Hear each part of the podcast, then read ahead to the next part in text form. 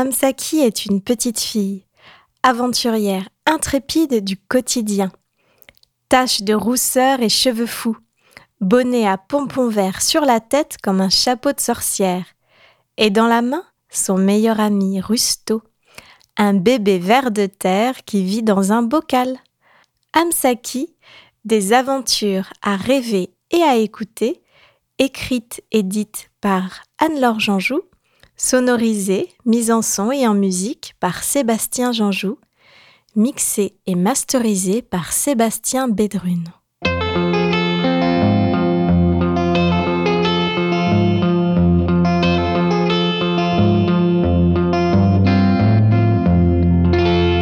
Cinquième aventure, la rivière de diamants. Ce matin, Amsaki, pour une des rares fois de sa vie, ne se réveille pas dans son lit. Et pour la première fois depuis longtemps, elle se réveille sans Rusto à ses côtés. Mais pourtant, c'est promis, elle lui enverra des cartes postales. Avant de partir, elle a bien noté dans son carnet l'adresse de Gégé qui a accepté de s'occuper de son petit, tout petit Rusto. Son carnet, elle l'aime déjà tant. Son carnet de voyage. Pour l'une des rares fois de sa vie, non seulement Amsaki ne se réveille pas dans son lit, mais elle se réveille même dans un autre pays. Et en plus de ça, tu ne devineras jamais, mais Amsaki se réveille dans un lit qui roule. Une sorte de coquille d'escargot qui sent un peu le plastique et dont les murs sont recouverts d'une moquette marron toute râpée par endroits. Car Amsaki voyage en camping-car. Ça, c'est vraiment une aventure d'aventurière. Aventurière avec un S à la fin. Tu t'en doutes, c'est sa mémé qui conduit le camping-car. Bon, par contre, c'est quand même pas Mémé qui pilotait l'avion qui les a conduits jusqu'à l'aéroport de ce pays, ni même le bus qui les a conduits jusqu'au parking où les attendait le camping-car. Amsaki a encore du mal à croire qu'elle est montée dans un avion. Un vrai de vrai, un qui décolle tellement vite que le bonnet d'Amsaki a été aspiré par la tête du fauteuil. Un qui glissait sur un océan de nuages.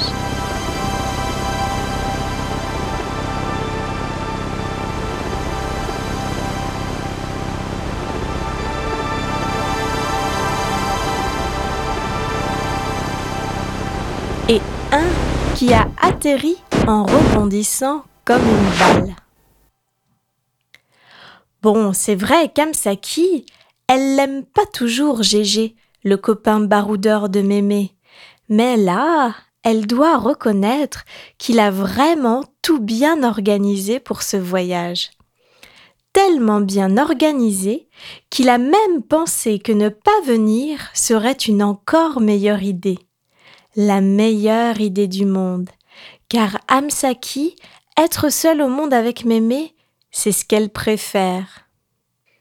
Et c'est vrai que sur cette île qu'elles ont choisie, Mémé et elle, elle se sentirait vraiment seule au monde s'il n'y avait pas tous ces moutons. Amsaki croit qu'elle n'en avait jamais vu autant avant, et sur toute sa vie entière, alors c'est dire. Et pas n'importe quel mouton, des moutons très fiers dont le regard perce, des moutons qui semblent n'en faire qu'à leur tête, et des moutons très, très laineux dont le manteau bouclé traîne par terre, et des moutons de toutes les couleurs, des noirs, des blancs et des noirs et gris. Parfois, Amsaki croit rêver mais quand elle les regarde courir au bord de la route, elle a l'impression qu'ils portent des pulls verts. Des pulls verts avec dessus des dessins de volcans ou des dessins de vagues grises et acérées comme celles que l'on voit à l'horizon. Amsaki les aime ses moutons, mais peut-être pas autant que ses petits chevaux. Oui, sur cette île, il y a des champs de moutons et des champs de chevaux. Des chevaux qui pourraient être des poneys d'Indiens d'ailleurs, libres. Amsaki les aime car ceux-là ne font pas peur. D'abord, ils ont vraiment l'air d'aimer les câlins et qu'on leur gratte le nez. Et quand ils courent à côté du camping-car, Amsaki a vraiment l'impression de les entendre rire du bonheur de galoper dans l'herbe un peu jaune. Oui, ces chevaux, eux aussi, sont comme les paysages qu'Amsaki voit défiler sous son bonnet. Ils ont des taches de neige, des taches de feu fumant, du vent dans les crins, et il y a quelque chose dans leurs yeux qu'Amsaki a encore du mal à distinguer comme une traînée verte dans un ciel étoilé.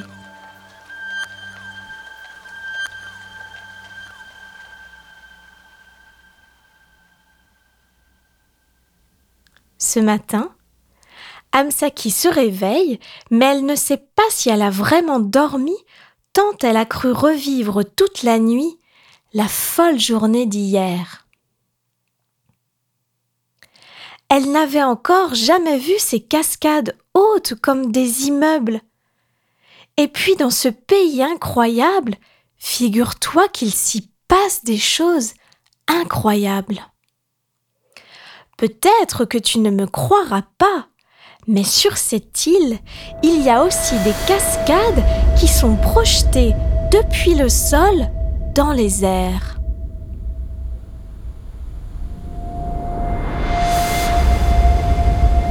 Des cascades à l'envers, ça rime avec geyser, non?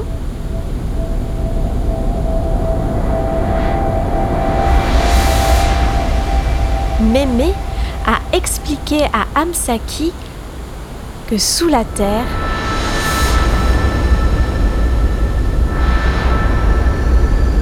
il y avait une sorte d'immense casserole sur le feu. Peut-être une casserole remplie de coquillettes. Et que parfois, l'eau de cette casserole bout tant qu'elle s'échappe d'un coup et est projetée en l'air au-dessus de la tête de Mémé et d'Amsaki.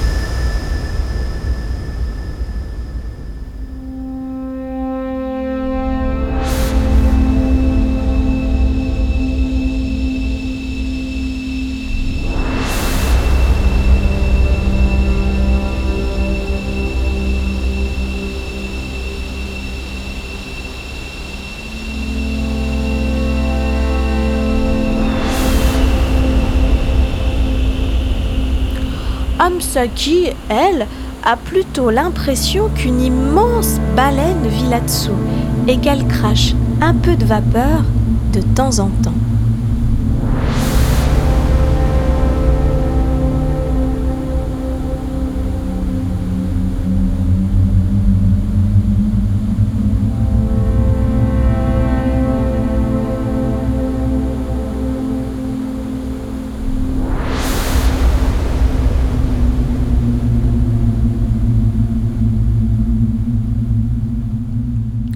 Cette nuit, le camping-car a dormi sur le parking d'une plage au sable noir comme les caries de Gégé.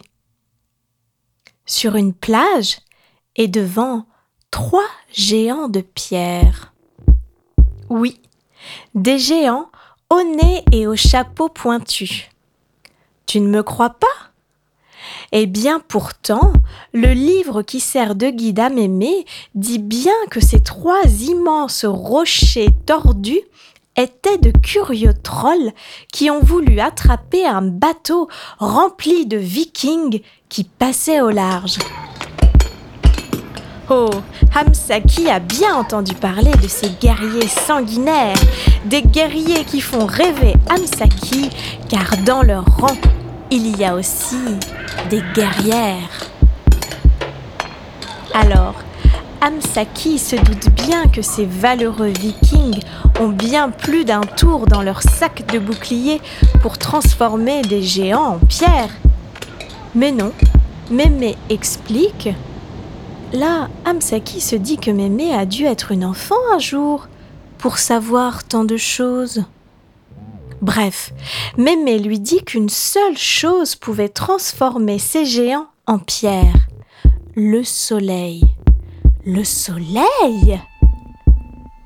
Amsaki n'est pas rassurée, car sur cette île, elle ne l'a pas beaucoup vu le soleil.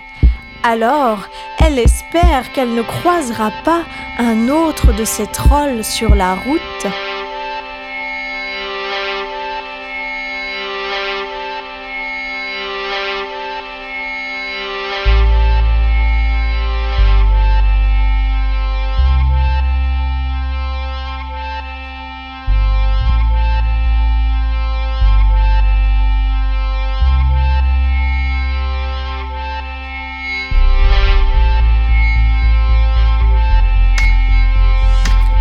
La route, ça y est, défile encore et encore sous les yeux d'Amsaki.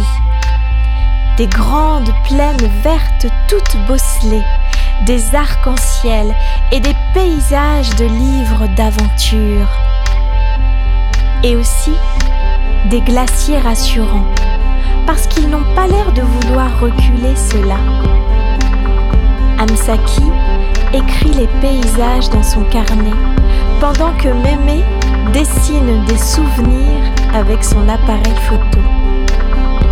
La route file comme une rivière et la journée file vite aussi car ici, le soleil se couche très tôt. Bientôt, le camping-car retrouve le chemin de l'océan. Amsaki aperçoit une autre plage et sur le sable, il y a comme des choses géométriques qui brillent. Mais oui, oui, ce sont des diamants géants. Décidément, Amsaki n'est pas au bout de ses surprises.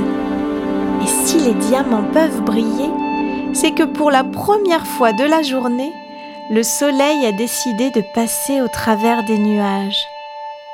Sûrement pour effrayer quelques géants avant de s'endormir à nouveau.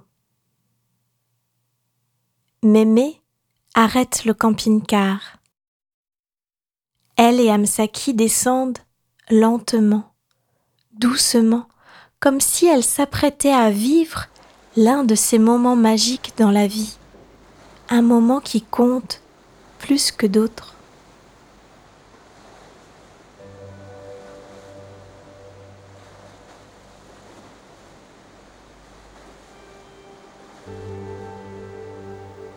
Derrière la plage, il y a un filet d'eau. Au-dessus du filet d'eau, un pont. Derrière le pont, il y a un lac. Et sur le lac, sur ce lac, des dizaines, des centaines de glaçons. Oui, des glaçons et pas des diamants. De très très gros glaçons des qui pourraient sérieusement abîmer les bateaux.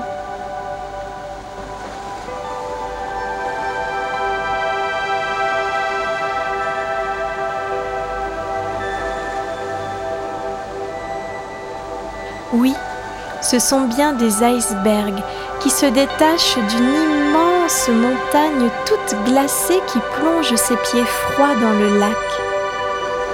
Le soleil passe au travers des glaçons et Amsaki voit leurs reflets colorés, du bleu baleine ou du gris souris, des glaçons qui dansent sur l'eau, qui suivent le fil de l'eau, légers, légers comme les petits bateaux de feuilles qu'Amsaki fait glisser sur le ruisseau derrière la maison de Mémé.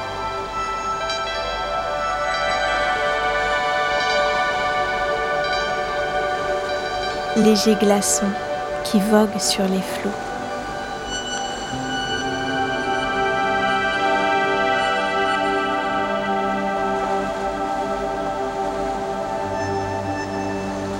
Le soleil se couche et le spectacle s'éteint tranquillement.